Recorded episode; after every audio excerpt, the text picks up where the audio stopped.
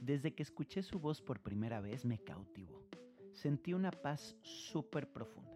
Es algo difícil de expresar, pero hoy, teniendo la fortuna de conocerla y haber vivido un viaje inolvidable, puedo decir que el compromiso de Paola con las personas a lograr su más alto potencial es fuera de este mundo. Estos han sido uno de sus mejores errores.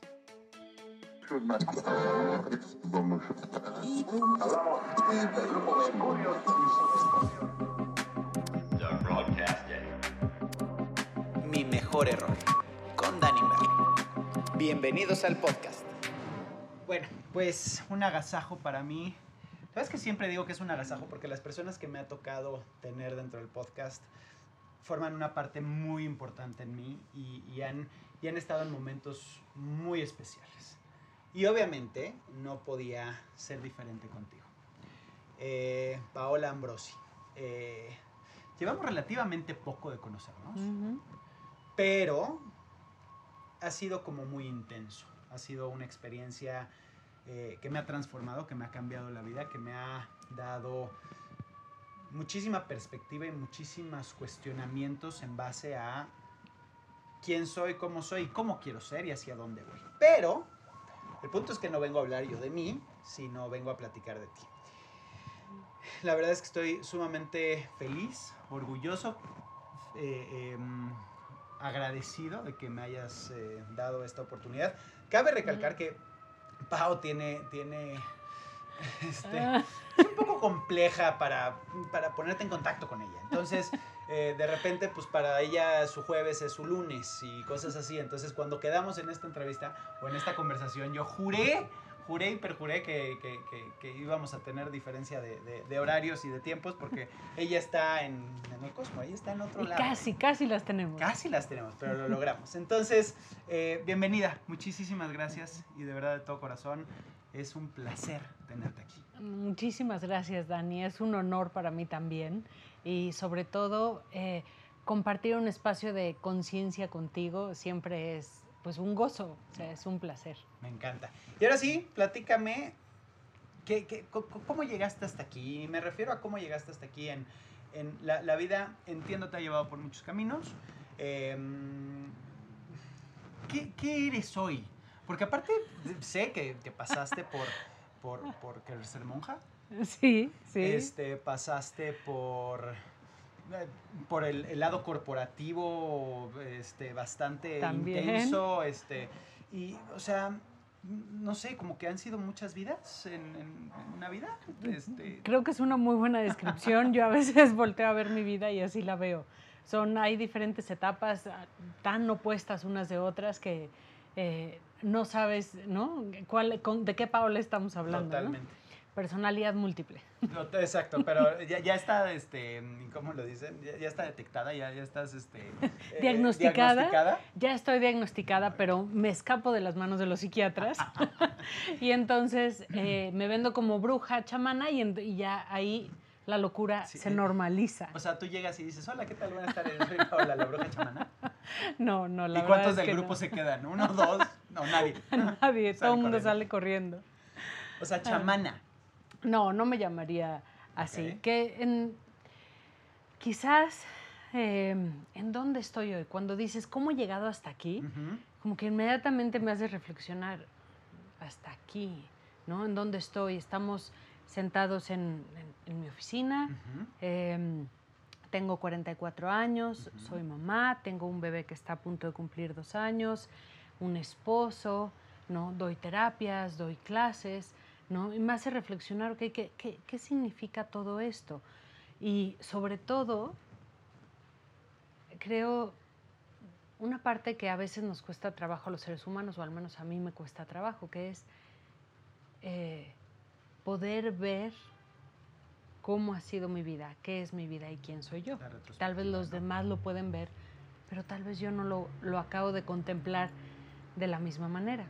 ¿Por qué será eso? Porque la vives, o sea, vas viviendo el momento y entonces lo que pasó, pasó y ya ahí lo dejaste y, te ayudó para hoy estar en este momento y lo desechas.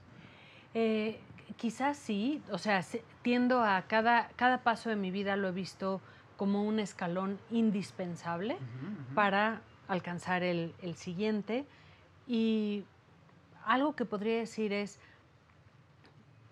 eh, gran parte de mi vida no me ha pertenecido. Ok. Suena muy raro. Suena, suena- suena algo complejo, pero a ver, a ver, a ver, a ver. Eres una niña. Ajá. Corres y eres feliz en el parque. Y estudias en la escuela, tu Sí. ca- tu, tu- tu, eh, tu preparatoria. Después entras a una carrera. Eh, sí, empiezo a estudiar medicina. Ok.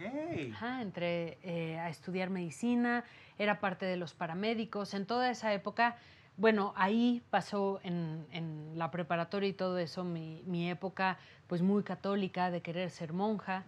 Y sí, entonces, pues cuando digo que mi vida no me pertenece, quizás es, es porque desde que recuerdo tenía el impulso interno de cumplir con una misión. Y la sensación de que esta misión o este trabajo o esta tarea que tenía que hacer me había sido encomendada, que no era algo que era una idea mía o un gusto mío. Y la primera vez que, que yo tengo una memoria consciente de esto de manera bastante clara y que mis papás me lo pueden contar también, fue antes de hacer la primera comunión. Yo tenía cinco años, estaba por entrar a la primaria y yo fui y le pedí a mi mamá, quiero hacer la primera comunión. ¿Y es por qué? Porque necesito recibir a Dios, necesito que habite en mí porque tengo una misión muy importante. O sea, sabías perfectamente bien que había algo más grande que tú, que te, que te estaba dando, que llámese Dios, llámese algo que tú en ese entonces, Es obviamente en por, aquel por tu entonces, edad y por, claro. por donde estabas situada, creías que era pues, a través de la primera comunión ibas a lograr... Claro, esta conexión eh, que me iba a ayudar a alcanzar mi destino. Entonces, esta ha sido una constante en mi vida. Esta sensación de que estoy cumpliendo con algo que me están pidiendo. Entonces, es algo ah, difícil de explicar en palabras. eh, lo voy a intentar. Eh, cuando yo tengo una idea, ¿no? Siento con claridad cómo se formula en mis pensamientos, en mi cuerpo intelectual. Soy extremadamente controladora y, y dogmática en muchas cosas y tengo ese lado bastante desarrollado, Desarrollado. eh, tanto que es muy incómodo para las personas que están a mi alrededor y para mí misma. Pero entonces cuando llega, llega un pensamiento, una idea, puedo detectar, a ver, quiero hacer esto. ¿no? Quiero eh, armar ese rompecabezas. Voy a ir, lo voy a ir a comprar, me voy a sentar, voy a planear el tiempo para hacerlo y puedo ver todo el trazo de pensamientos ¿no? y, y puedo sentir que es una idea mía, de Paola, es un gusto, es algo personal. ¿no? ¿Y eso es algo que ha sido fo- eh, que- se ha ido desarrollando o desde, desde chavita tienes esa, esa determinación? Porque es una determinación a final de cuentas, ¿no? O sea, el, el armar el rompecabezas, el tener ya las, las piezas. Yo este, creo puestas. que yo tenía la personalidad, pero creo que lo he ido desarrollando a lo largo del tiempo, eh, sobre todo porque se han tenido que ejercitar otras partes. O sea, para yo poderte decir, tengo un deseo y reconozco que ese deseo es mío, pues han pasado muchos años de poder quitar los deseos que me habían sido impuestos de mi condicionamiento, de mi educación, los que eran de la pareja, de la familia y, y demás, ¿no? Eh, pero bueno, una, una cosa es, es ese pensamiento, otra vez el impulso interno que puedo distinguir con total claridad de me quiero comer un chocolate. Y es un deseo de mi cuerpo, eh, que es un antojo, no lo necesito, no es una cuestión de salud, es totalmente un capricho, un antojo emocional. Y lo tienes claramente. Y está claramente detectado, Detectado. y entonces voy, me compro el chocolate, pero todo eso viene de Paola, todo eso son impulsos de este cuerpo. Esta otra misión de la que te estoy hablando, sentimiento, que me impulsó a decirle, mamá, quiero hacer la primera comunión, no viene ni de una emoción ni de un pensamiento. Es, es un espacio que lo puedo reconocer como interno, pero de un lugar muchísimo más profundo que mis pensamientos y mis emociones, y por supuesto que mis impulsos físicos. Entonces, aunque si me preguntas si, si soy libre, creo que soy 100% libre, y he vivido la vida que he querido vivir, siempre he sentido este pulso interno que no le pertenece a Paola. Claro. Y quizás no te pueda... Podríamos especular de dónde viene, a quién le pertenece. Ese, pero... es el punto al que iba, por supuesto, porque obviamente, digo, ya nos irás diciendo cómo llegas hasta este... Porque mucho es sentimiento, mucho es tu, propia conciencia, tus ganas de aprender, pero también mucho es estudiado. ¿No? Y, y, es ese camino y, cómo encontrar esas, eh, esos diferentes eh, eh, guías que te llevan a encontrarte que, no, pues tu camino no era el ser monja y acaba siendo la bruja chamana.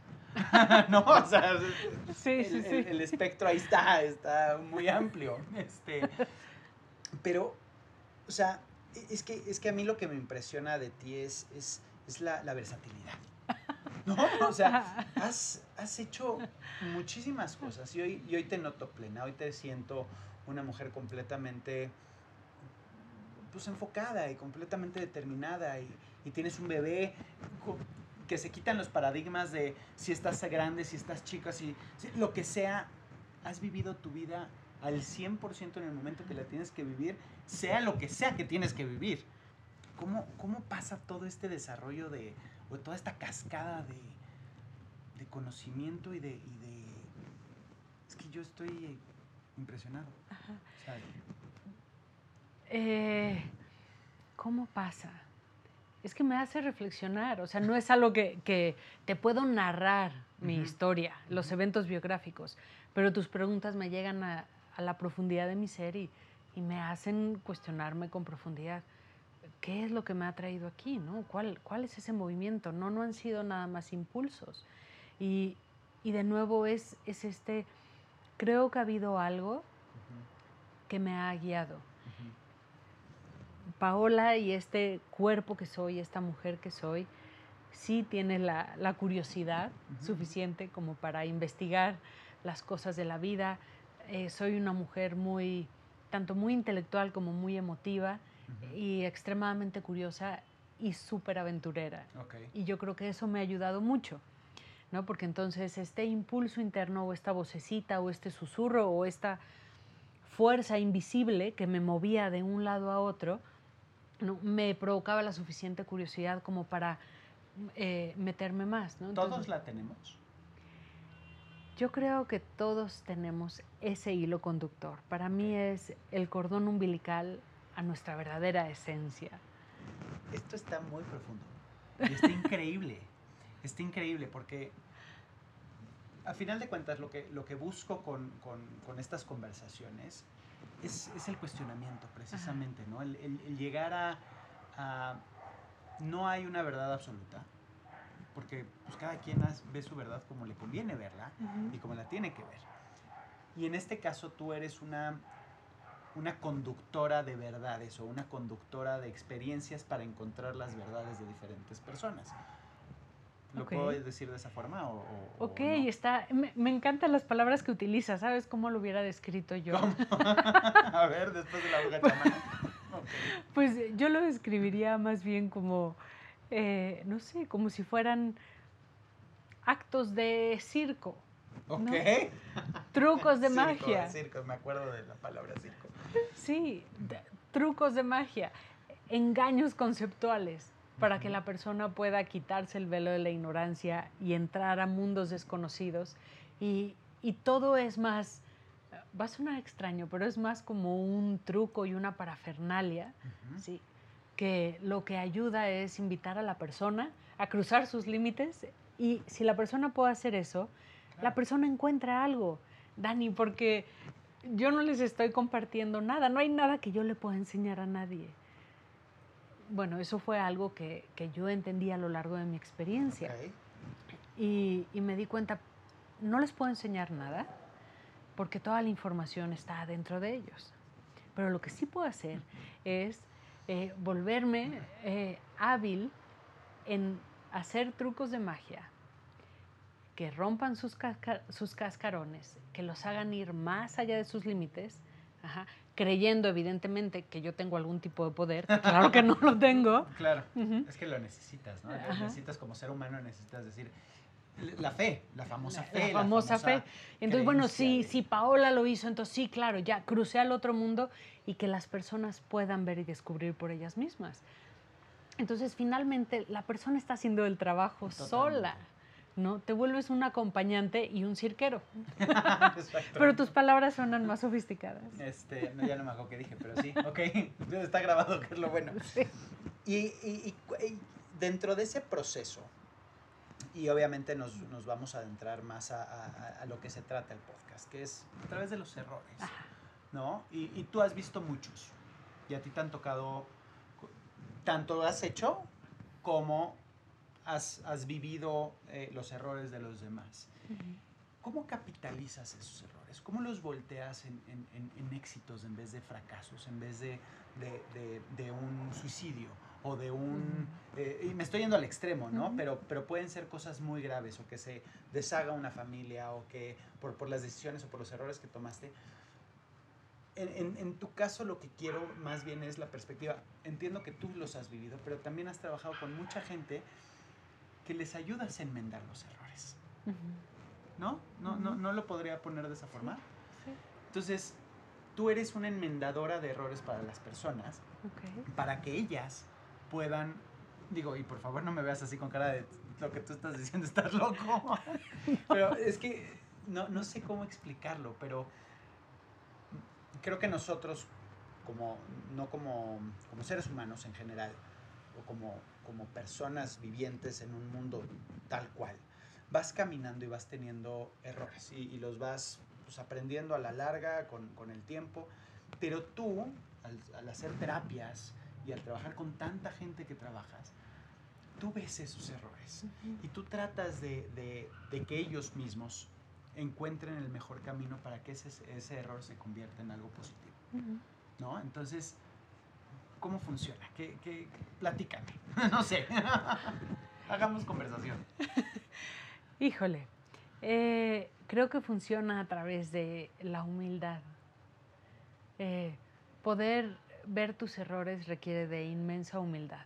Y en el mundo espiritual hay una parte eh, que me saca muchas ronchas y alergia, que es esta cuestión de no he cometido ningún error, todo ha sido aprendizaje y todo ha sido positivo.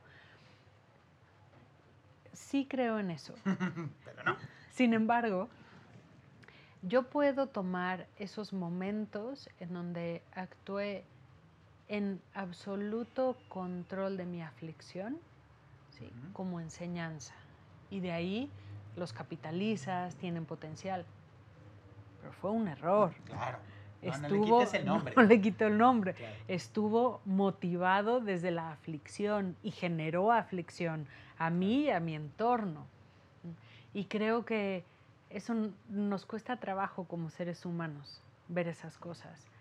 Em, quizás eh, me voy a enfocar en uno que es como un, uno que considero muy cliché, pero que fue uno de los que más me enseñó en aquel momento de mi vida. Y fue, em, estaba casada yo a los 20 años y en ese primer matrimonio teníamos una muy buena relación en donde había enorme infidelidad. Entonces era un muy buen matrimonio en donde los cuatro. todos estábamos felices. los tres. Exacto. Y y claro, yo era una niña salida de una escuela de monjas queriendo ser monja y me topo con esta realidad en donde ya había vivido la, pues, el que toda mi familia me discriminara porque decidí no ser monja, decidí dejar la religión, decidí salirme de mi casa, decidí irme a vivir con el novio, me casé hasta después de que vivíamos juntos, entonces hice todos los pasos equivocados. Era una pecadora, me llamaban y me decían que me iba a condenar y que era Satanás y bueno, todo lo demás. Entonces, en esta situación, pues yo todavía soy una niña, o sea, tengo veintitantos años, estoy en esta relación y de pronto me doy cuenta que el amor de mi vida, mi esposo, eh, pues me era infiel. Y me siento conmigo misma ¿no? a decir, qué barbaridad, o sea, he pasado por toda esta turbulencia familiar, por apostarle a esta relación. Aquí está esta situación que me está desgarrando el corazón, que me duele hasta lo más profundo y sé lo que tengo que hacer, ¿ok? Porque entendiendo la manera en la que había ocurrido y demás, y a mi esposo en aquel momento sabía lo correcto para mí es separarme y que él vaya por su camino y yo por el mío y tal.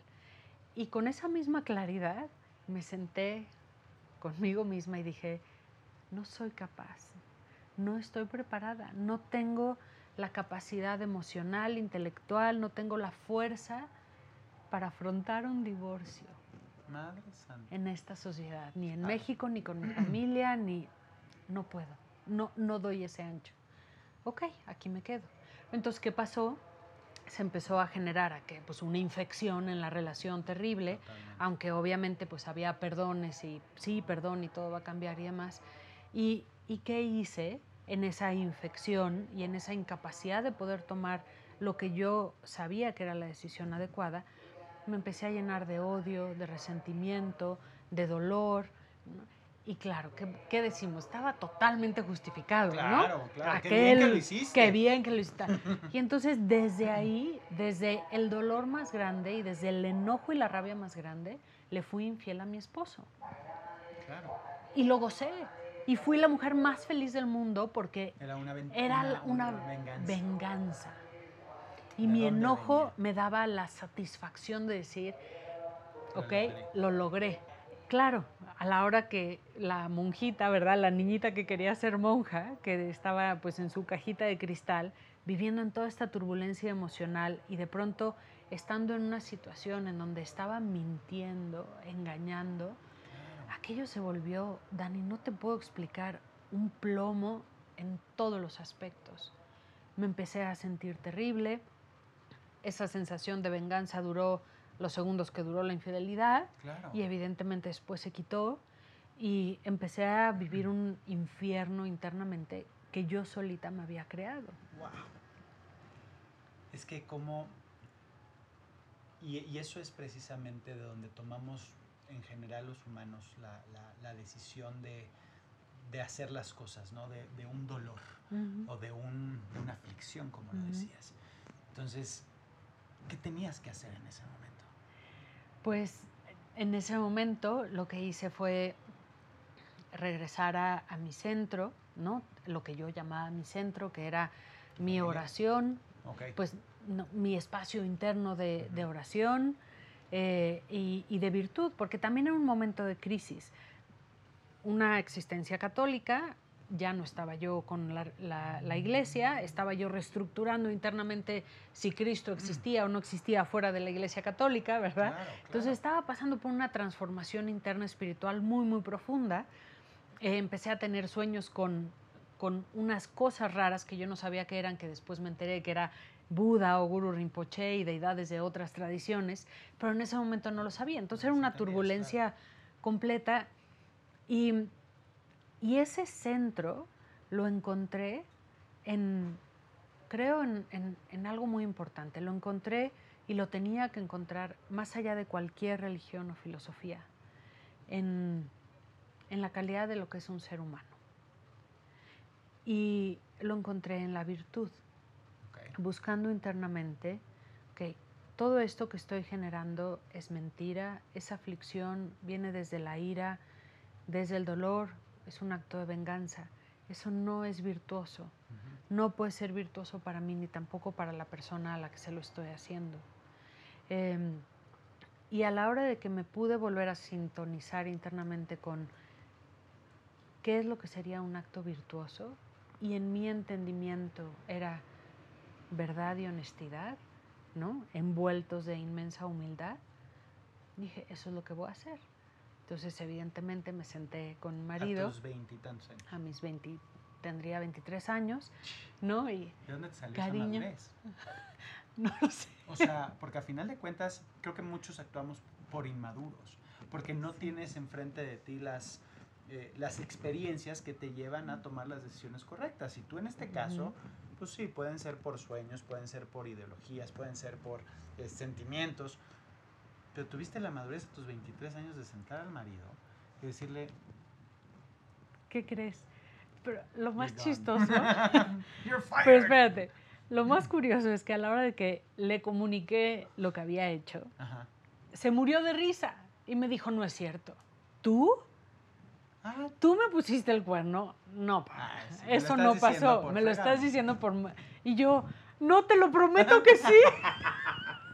salió peor.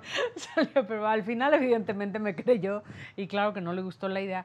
Pero ¿qué iba a hacer si él había sido infiel permanentemente? Entonces fue así de, Con la, mara- con la vara que mides, serás medio. exactamente. Ahora, ahí no acabó la relación, ¿eh? Ah, No, o no sea, acabó la relación. Una plática. Fue una Una- plática. una confesión. Fue la confesión, yo expuse todo y evidentemente fue otro pedazo de venganza mía. Ya después lo entendí en aquel momento, pero fíjate, No entiendes las cosas hasta que pasan. hasta que pasan. En aquel momento yo me sentía, o sea, Santa Teresa y lo que le sigue. Claro, porque ¿No? Honestidad, virtud. A ver, aquí está, cariño, mira, esto pasó, yo lo hice, sí, y si decides no estar conmigo, lo entiendo, porque yo te mentí.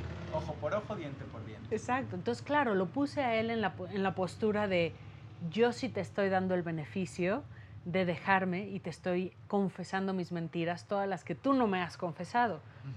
Había un enorme puñal que le estaba clavando en la espalda y de nuevo otra vez la venganza estaba ahí, ¿no? Exacto. disfrazada de esta supuesta virtud. Pero bueno, en aquel momento lo hice, no acabó la relación, todavía continuamos varios años más. Nos fuimos a vivir fuera juntos y, y pasaron todavía muchas más aventuras y me tomó muchos años más poder tomar la decisión, eh, que era inminente, que ya la sabía. Y para poderla tomar, me acuerdo eh, que estaba yo, en ese momento estábamos viviendo en Barcelona, estaba yo con, con una amiga y mi amiga me decía, Paola, es que ¿qué es lo que no ves? O sea, no puede ser que no lo veas. Entonces me acuerdo que me quedé toda la noche sentada en meditación y rezando y le pedía lo que yo consideraba la conciencia. Le dije, por favor, dame las pruebas que necesito para poder pasar los obstáculos de mi ignorancia. Sé lo que tengo que hacer y aún así no lo puedo hacer. Y esa noche mi marido dejó su computadora abierta, entré a su computadora y ya me encontré con toda la evidencia que necesitaba, ¿no? Y esa noche me fui de la casa. Y creo que, y, y lo llamaste al principio un cliché, porque creo que hay tanta gente que vive lo mismo. Y, y no, no me refiero a una infidelidad como tal, sino a una insatisfacción, ¿no? Y, y posiblemente ese sea un gran error. Y pueda ser tu mejor error. ¿A qué me, a- qué me refiero? En el momento en el que tú te concientizas de que algo no está bien, de que no estás bien tú, de que, de que estás actuando de un lado de ira, de que estás actuando de un momento de rabia, de, de coraje, de, de- que te saca de tu centro, que, que no te hace ser tú la persona que tomas todas estas decisiones, estás cavando el hoyo más grande. Y a final de cuentas, creo que para nosotros como, como seres humanos es, ya sabemos las respuestas, ya sabemos qué tenemos que hacer, ya, ¿por qué chingados no lo hacemos? O sea, porque prefieres estar en el, en- en- metido en el, en, en el rat race, le llaman, ¿no? En la, en la rueda de la rata, que, que encontrar realmente tu verdadero potencial o tu verdadera felicidad, o déjate felicidad, tu verdadera plenitud. Y creo que, que es un mal común. O sea, creo que Sí, 10 de cada 10 humanos, personas, tenemos eso. sí. Y, y sí es importante que la gente sepa, que sepamos, que nos demos cuenta que no pasa nada. ¿No? Hoy, Exacto. 20 años después o 15 años después. Volteas y dices, no pasa nada. O sea, toma las decisiones, atrévete. Exacto. Ahora, y por otro lado, también aprendí otra cosa importante, que fue No te metas a la computadora de tu marido. de si tu no marido, quieres ¿sabes? si, si no quieres, exactamente, no estés pidiendo las señales que no quieres ver. Eh, em, que es todo ese tiempo que fui incapaz de tomar una decisión de la cual era plenamente consciente y sabía que tenía que llegar un día, todo eso fue un aprendizaje enorme de mis limitaciones y, y me ayudó a desarrollar un montón de paciencia en cuestión de, de la- tomar acción. ¿no? Paciencia conmigo de, en lugar de flagelarme por decir, pasé todos estos años, duramos siete años juntos, eh, ¿no? Y la primera infidelidad ocurrió en el primer año de matrimonio, ¿no? Entonces, es, dirías, pero ¿qué estabas haciendo, Paola? Y digo, a ver, estaba haciendo lo que podía hacer. No estoy diciendo que no fue un error, no estoy diciendo que, simplemente estoy diciendo o reconociendo para mí, eso era todo lo que podía hacer. Y solo podía dar un paso a la vez y me tomó siete años poderme quitar de un montón de condicionamientos, de lo que representa estar divorciada, de dejar al hombre con el que empezaste una vida, de ¿no? el desapego en, en el amor. Que aparte tú ya traes varias marcas, ¿no? Porque primero pues querías ser monja, te sales de ser monja, después te, vas a vivir con el marido, bueno, con el novio, ya tienes otra marca, después te casas, te pone el cuerno, ya, o sea, te llenaste de marcas, entonces llegas a estos 20, ¿qué fue? ¿27 años? sí. sí, 27 años, con, con, todo este bagaje, por decirlo de cierta forma, más el que le estás aventando. Claro. Entonces, es, eh, ¿cómo, ¿cómo te das cuenta de cuál es el... No, no la decisión que tienes que tomar, sino cómo te das cuenta que tienes que hacer mejor tu. O sea, que, que, que ya, ya, es suficiente, ya fue basta, ya sí me fui, ya tengo las pruebas y a partir de ese momento, ¿qué sigue? Pues fue un abismo inmenso y eso era lo que le tenía miedo. Me encontré en un abismo, la pasé mal, eh, lo extrañaba, eh, no, no sabía. Claro, por, las dos, tanto por codependencia, totalmente, como por la parte que sí tenía un amor genuino hacia él, pero sobre todo es cómo, cómo existo en esta nueva identidad ¿no? Porque mi mundo se, me colapsa. Es como cuando te corren del trabajo y no eras abogado toda tu vida y te corren y ahora ya no eres abogado. ¿Y quién soy? ¿Qué soy? Entonces, sí fue, fue tiempo de estar en un abismo y evidentemente, eh, por mi naturaleza o por este otro hilo conductor del que hablo, entendiendo que todo seguía un propósito, eh, pues me aboqué muchísimo a, a, mi desarrollo. Dije, ok, bueno, ahora me voy a meter a estudiar todas las cosas que me hacen falta, ¿no? Eh, voy a utilizar este dolor que estoy pasando y este gran pues abismo, este, esta eterna noche oscura, porque cuando estás dentro parece eterna. Totalmente. Eh, la voy a utilizar para conocerme a mí, para hacer introspección, para, para rezar. En mí siempre ha estado ese aspecto, haya religión o no. Y y de ahí, pues evidentemente eso me catapultó a muchas otras cosas eh, y, y, me colocó pues a mudarme a Irlanda, irme a vivir a Irlanda, irme a hacer otras cosas.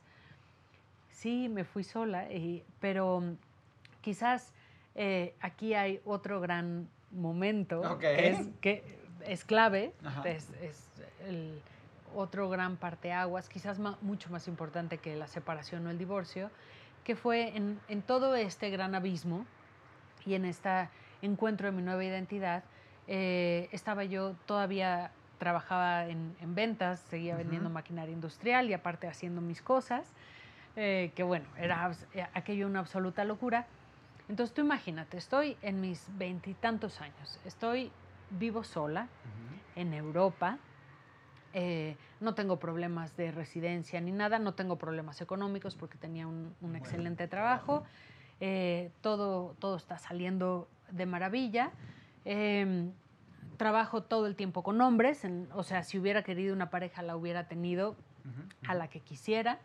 Eh, no era mi intención, yo estaba clavada en mis cosas espirituales, esta, esta cosa de ser monja siempre la he tenido muy metida, pero bueno, y, llego a un punto de un enorme vacío. Llego a lo que pues yo diría al clímax de mi carrera, en donde inclusive la competencia me viene a buscar, me ofrecen el triple de sueldo, me, no, ya sabes, ese clímax te dices, wow, ¿no? ¿Qué más puede desear alguien, no? Eh, a, nivel económico o supuestamente a nivel de logros profesionales. Y en ese espacio eh, recuerdo que llegué una noche, estaba en el País Vasco después de haber cerrado un contrato de muchos millones de euros eh, con, con, una empresa muy grande y haber tenido la comida de cierre y que te digan, ay, qué linda y qué guapa y qué hermosa eres y todo. Y llegar al hotel en la noche, encerrarme con llave en mi cuarto y soltarme a llorar como una niña chiquita. Y decir, estoy sola, estoy vacía. Esto, no, esto no es lo que yo vine a hacer y ahí me reencuentro de manera muy profunda con ese hilo conductor. Y entonces en mi llanto y en mi desesperación me puse a escribir y a gritarle a la conciencia, decirle, si para esto estoy aquí, por favor sácame de aquí. Esto no tiene ningún sentido. Yo vine a este mundo porque venía a amar, venía a servir, venía a ayudar a las personas, me iba a ir de misiones, ya no soy monja, ya no sé a dónde irme de monja, no sé quién soy, qué es esto, pero esto no puede ser la vida. Por favor, sácame de aquí, si esto es lo que hay.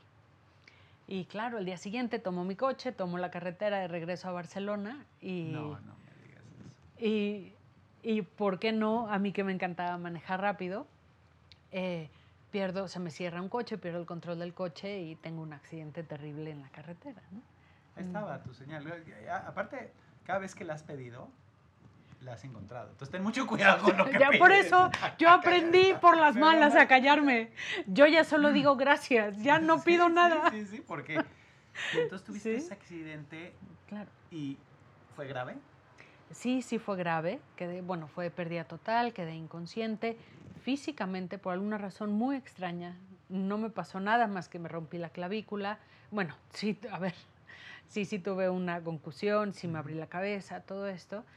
Estuve un tiempo inconsciente, recuerdo eh, toda la experiencia como una experiencia cercana a la muerte. O sea, en el momento que yo perdí el control del volante del coche, recuerdo la última respiración que di en conciencia dentro de mi cuerpo. Fue algo muy, pues. muy extraño estaba manejando. ¿Estabas tranquila? Siento, sí, siento que se me va el volante, dije esto ya no tiene control. Recuerdo que inhalo y a la hora de soltar, me salgo de mi cuerpo, estoy parada en la carretera y estoy viendo todo parada en la carretera y estoy viendo cómo el coche se estrella, da la vuelta, tal. Veo mi cuerpo, me acerco cuando paró el coche de dar vueltas, eh, que cayó sobre mi lado que no quedó puerta de mi lado, no sé cómo, no me pasó nada más. Eh, y me estaba viendo y yo veía el cuerpo de Paola envuelto en una esfera de luz blanca. Y, y yo decía, esto es la neta. Sí hay alguien allá afuera que escucha. Claro, sí, puta madre, pero, o sea, te lo pudieron haber hecho de otra forma. O sea, yo lo pude haber hecho de otra forma, sí, pero bueno, soy un poco... Me gusta el extremo. De lo extremo. Sí, no lo recomiendo, no, lo pidan. Em, y claro, yo decía, me hiciste caso, ¿no? Y yo volteaba a mi alrededor conscientemente. O sea, inconscientemente inconsciente, decías consciente. O sea, Ajá, sí, sí. me hiciste caso, estás ahí, hay alguien ahí. Y, y empecé a escuchar entonces lo que yo describiría como la voz de la conciencia. A mí me sonaba una voz profunda, masculina, y empecé a sentir una luz inmensa a mi alrededor nunca había experimentado en toda mi existencia y en mis horas de meditación y de rezos, eh, en retiros y todo lo demás, ese estado de absoluta paz, de gratitud inmensa, y decir gracias. Y hacia mi cuerpo, veía mi cuerpo, le decía, Paula, gracias, gracias, gracias, ya acabó, ya acabamos. Y me acuerdo que yo preguntaba, ¿ya me puedo ir entonces? Y yo escuchaba, me decían, sí, eres libre, ya te puedes ir, ya acabaste. So, ¿y luego? pero aquí estoy. Déjame un poco. Sí, sí, sí existo. sí, sí, sí, sí, estás físicamente. Eh, y entonces ocurrió algo muy extraño eh, internamente, que fue, empezó, recuerdo haber visto a las deidades con las que trabajaba paradas a mi lado, que me tomaran de la mano, y yo, ok, gracias, ya me voy, y empezar a caminar hacia, hacia el vacío, ¿no? con toda la paz del mundo, dejando mi cuerpo atrás escuchaba todavía las voces de los paramédicos em, y yo ya me iba con toda tranquilidad. Y mientras me iba, Dani, en ese momento de absoluta paz, como un chiste cruel, como película de Hollywood. Escucho, Paola, Paola. Y yo recuerdo, Dani, que encogí los hombros y dije, no, no voy a voltear, no voy a voltear. Paola, no, no, sigue tu camino, ya eres libre, ya eres libre. Y, y claro, me paré y era para mí de nuevo la voz de la conciencia, ¿no? Diciendo, Paola, nada más, hay otra manera. Y así de, no, no quería que esa me no, no me dijera". cuentes de la otra manera. No, ya me quiero ir. Y, y entonces me dice, ¿no? Como que volteo a ver a mi cuerpo y se despliega ahí la totalidad de mi vida y la totalidad de las posibilidades de la vida futura. Me decía, mira, vas a ir aquí, vas a ir a Irlanda, vas a ir a este lugar, vas a encontrar esto, vas a ver esto, vas a ver lo otro, aquí, allá, esta persona, la otra, así, asado, ¿no? En- así, me enseñó todas las posibilidades de mi vida, visual, en experiencia. Y recuerdo que yo le decía a la, a la, A la conciencia, le decía, no tiene caso, allá abajo no hay amor. Claro, pues es que estás dolida. Claro, Vienes de tu aflicción. de toda la aflicción. Y me decía, pero a eso veniste tú, a recordarles que sí se puede amar. Y yo estás perdiendo tu tiempo. Nadie entiende y nadie quiere escuchar. Y empezó ese, diálogo y duró bastante tiempo en, en esas líneas. Y entonces eh, me dijo la conciencia, ¿no? Yo creo que se cansó de mí, ya, que ya, que ya, que ya. Y entonces dijo, ok. y como muy buen negociador, eh. Ajá. Pues fue, fue un poquito más interesante conociendo la complejidad de mi mente, yo creo. Y entonces, aquello que lanzó o que mi mente, mi inconsciente me lanzó fue, ¿por qué no pruebas? Yo te estoy mostrando cómo va a ser. Tú vas a tomar un avión y te vas a ir al lugar a donde te estoy diciendo. Así de Y claro. ahí, así de claro, y ahí yo te prometo que a partir de este momento vas a cumplir tu destino y no vas a hacer ninguna otra cosa más que servir y dar amor. ¿Ok? Y si en algún momento te quieres volver a salir, escucha nada más lo mañoso, ¿eh? Por favor, si te quieres volver a salir, recuerda que eres libre. No me pediste salirte y te di la salida. Claro. Entonces, si escucho, si existo, si te quieres salir, ahí me llamas y te vuelvo a sacar.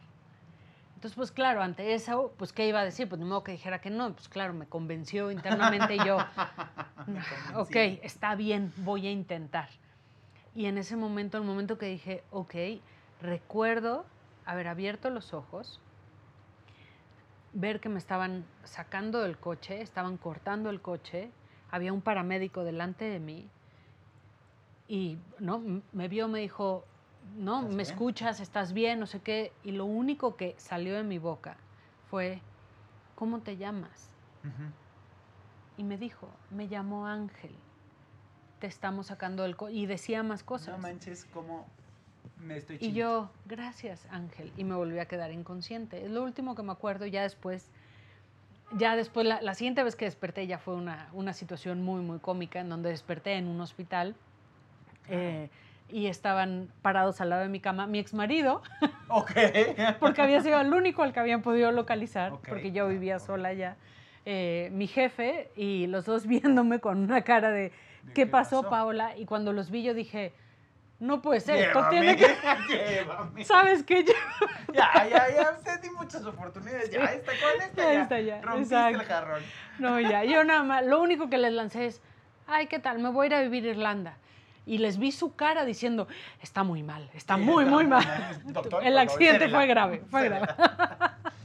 Bueno. Y- o sea, digo, lo que me dices es, es increíble. O sea, increíble me refiero a increíble. Tanto la parte no creíble como muy cañón, ¿no? O sea, tienes la, la dualidad de esas, de esas, porque lo tienes muy claro, lo tienes muy, fue muy, muy nítido. Sí. Ahora, tienes esta experiencia, te pasa esto. ¿Tú crees que todos tengamos que tocar fondo como tú lo hiciste para tener ese llamado o para darte cuenta de ese llamado? Porque ese llamado tú lo tienes interno desde, desde chiquita. Y a ese fue como un... ¡Wake up! ¿No? Como un, tus, cachetadas guajoloteras de, a ver, maestra, o sea, ya, no le has pedido. Pero tú crees que para tener esa, esa claridad que a ti te tocó, en primera, todos la podamos tener. Y en segunda y más importante, tengamos que tocar fondo para poder llegar a ese nivel. Porque tú tocaste fondo. Sí, sí fue tocar fondo. Me gustaría decir, mm, no, no tenemos que tocar fondo. Pero no te creo. Pero no, estaría mintiendo. La experiencia que yo tengo, no solo de, de mi vida, sino de toda la gente que me ha honrado con sus historias, es que en este plano, como yo lo entiendo, Dani, es que en, este planeta que se conoce como el bardo 13 de la evolución, en donde las cualidades indispensables son la resiliencia, la persistencia y la resistencia, es un lugar a donde venimos a purificar a la conciencia. No un purgatorio no tiene nada que ver con esta cuestión medio de estamos pecando y vamos a olvidarnos de eso. Em, eh, vamos nada más a, a describirlo como, imagínate un lugar en donde se viene a pulir el diamante en bruto. Totalmente. Y ese pulirlo duele. El ego se tiene que romper para poder encontrar tu luz y de lo que estás realmente hecho. Y yo creo que es parte de, las reglas del juego de este planeta. Quizás en otras eh, dimensiones, en otros lugares es distinto. Aquí en la Tierra creo que necesitamos tocar ese fondo porque ese momento es en donde se rompe el ego, nos quitamos el velo de nuestras aflicciones, de mis apegos, mi codependencia, mis adicciones y puedo ver mi verdadera naturaleza. Eh, entonces, creo que esos episodios a todos nos van a pasar de una u otra manera. Claro. A algunos nos matan. A ver, este episodio me pudo haber matado. Totalmente. Fue un suicidio. Sí. En lo puedes ver de manera muy espiritual, pero si me analiza un psicólogo, me dirías, estabas deprimida y tú te querías matar. Y, tú te querías matar. y también es cierto. Entonces, eh, pues muchos de nosotros no, la contamos. Y sí me ha tocado ver gente que se... perder a gente, ver gente que se quita la vida, porque no aguantamos las pruebas de, este lugar. Pero también me ha tocado ver a gente que a través de esos estados no alcanza lugares maravillosos. Y eso eres tú mismo. Simplemente tú lo que haces es que no se salga del huacal, por decirlo de cierta forma, dentro de tus terapias y dentro de tus eh, enseñanzas, porque bueno, para mí eres una maestra, para mí eres una miss, para mí eres una gurú, para mí eres, yo, yo, yo te considero y, y, no lo comenté al principio, pero las experiencias que yo he tenido junto a ti, que han sido muy pocas la realidad, pero han sido muy profundas y han sido muy, muy reales. Y, y me han hecho encontrar lo que tanto buscaba. Y para mí de verdad el, el tenerte cerca, el poder platicar de esta forma contigo y nos podemos echar tres días más. Porque aparte, o sea, hablamos de una cosa, ¿me entiendes? Y esa cosa se desarrolla y, y, se exprime y, estas vivencias son, son fenomenales, pero a final de cuentas yo te agradezco, te agradezco que seas parte de mi vida, te agradezco que esto que vamos a comenzar nuevamente o a partir de estos días em, de, esta introspección donde nos vas a ayudar a Iri y a mí a llegar a este lugar especial eh, em, por nosotros mismos.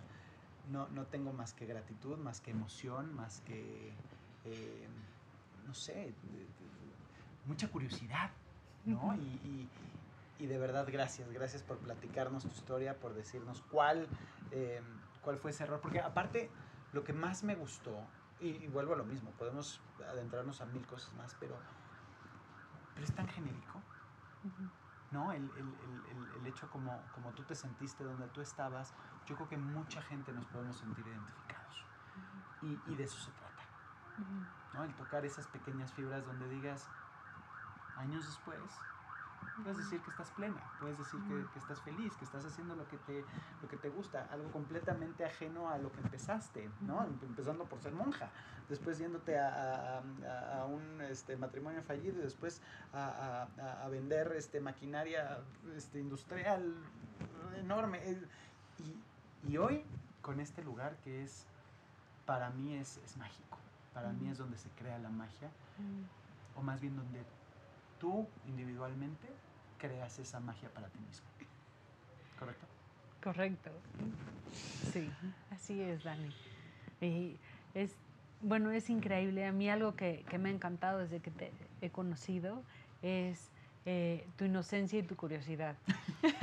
y me encanta porque... O lo bruto y lo... no, no, no. lo puedes poner como quieras. No, porque creo que son las dos cualidades claves del camino a la iluminación y, de poder encontrar la plenitud en la vida. Si perdemos esas dos cualidades, todo se trunca. No importa lo que hagas en tu vida, si las, las mantienes, ¿no? Y creo que eso es algo muy, muy único de ti que siempre eh, me, me, ilusiona mucho ver y te agradezco mucho este espacio. me, me, encanta, pero más allá que de, he aprendido mucho, pero el principal es el servir.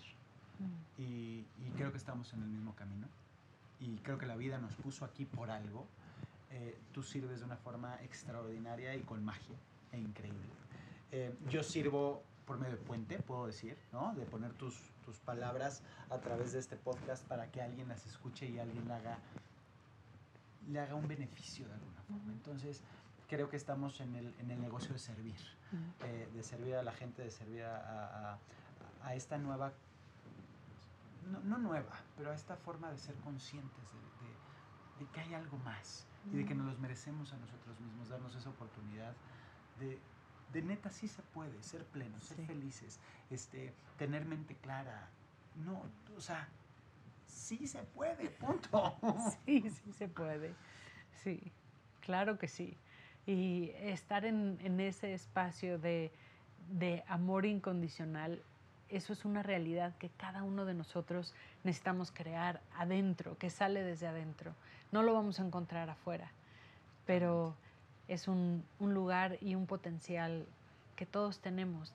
creamos en algo o no creamos en nada, llevemos religión o no. Y yo espero que con todo lo que haces, eh, pues la gente pueda encontrar y tocar ese espacio adentro y lo se inspire para compartirlo. Totalmente. Eso es de lo que se trata. Ahora, ya por último, porque quiero seguir hablando contigo. Eh, ¿qué, ¿qué, sería, cuál sería una recomendación? ¿Cuál sería un, no, no consejo, pero una recomendación para la gente en, en, general, para, para, el despertar de esa, de esa conciencia? Sea un, un cambio mínimo o trascendental, ¿no? Que, ¿cuál, ¿Cuáles crees que sean tú las, las, los valores básicos o las piezas básicas para, para encontrar ese camino?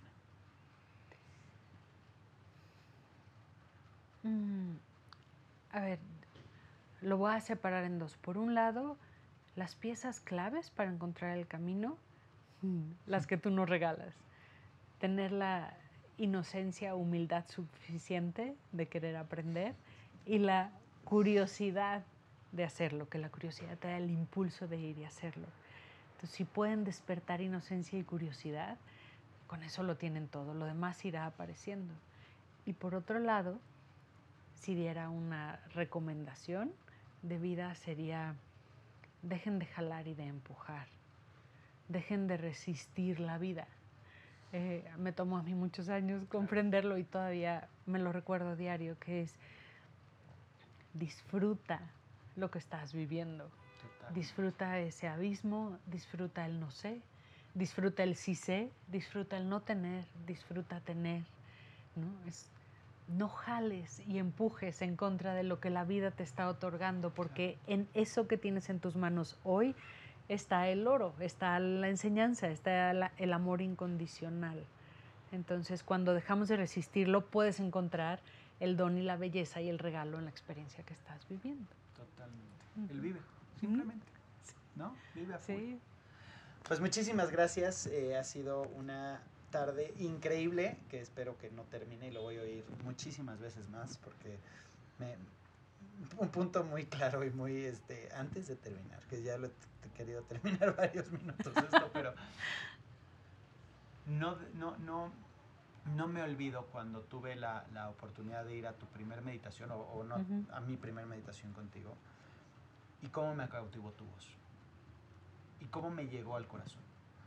Me llegó de una forma donde me dio paz, donde me dio tranquilidad, donde me dio certeza, donde me hizo sentirme cómodo en toda la expresión de la palabra. Y te lo agradezco infinitamente. Y, y, por esta hay muchas, muchas, muchas cosas más que podemos hacer juntos. Gracias, gracias. Ahora sí,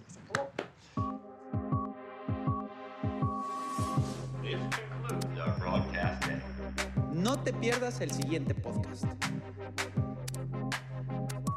Esto se acabó.